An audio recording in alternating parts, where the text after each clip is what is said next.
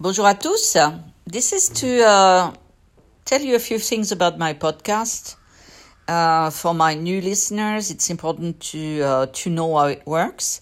The first 26 episodes are about pronunciation. Uh, the other episodes are about prosody, rhythm, and comprehension. So if you need to work on your pronunciation of French, which is uh, the case of everyone of you, uh, there's always uh, a sound that you can uh, improve. Uh, I suggest and I highly recommend you to listen to the first episodes. Do that and practice and send me your recordings because this is very important. If you pronounce well, uh, you will understand better and people will understand you better.